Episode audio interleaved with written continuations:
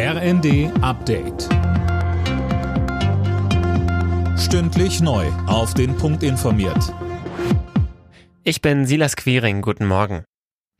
Die offenbar erfolgreiche Gegenoffensive der Ukraine im Osten des Landes hat die Debatte über Waffenlieferungen neu entfacht. Vertreter von FDP und Grünen fordern, dass Deutschland nun endlich Leopard 2 und Marder-Panzer in die Ukraine schickt.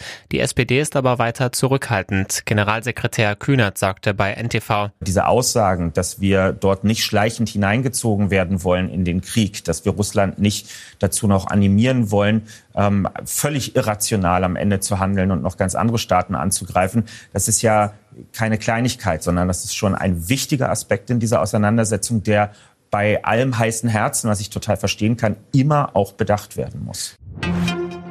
Handwerkspräsident Wollseifer übt scharfe Kritik am geplanten Bürgergeld.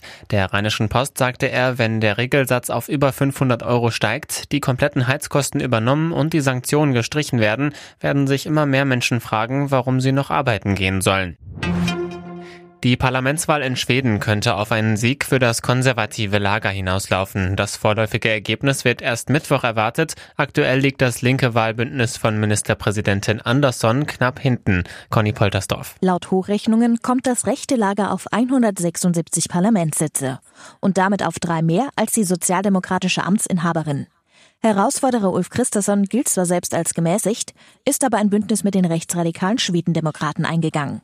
Die können nun auf ihre erste Regierungsbeteiligung hoffen. Mit über 20 Prozent der Stimmen liegen die Schwedendemokraten aktuell sogar auf Platz zwei vor Christersons Moderaten. Union Berlin ist erstmals Tabellenführer in der Fußball-Bundesliga. Die Partie beim ersten FC Köln konnten die Hauptstädter mit 1 zu 0 für sich entscheiden. Der SC Freiburg muss die Spitzenposition abgeben nach einem 0 zu 0 gegen Gladbach. Alle Nachrichten auf rnd.de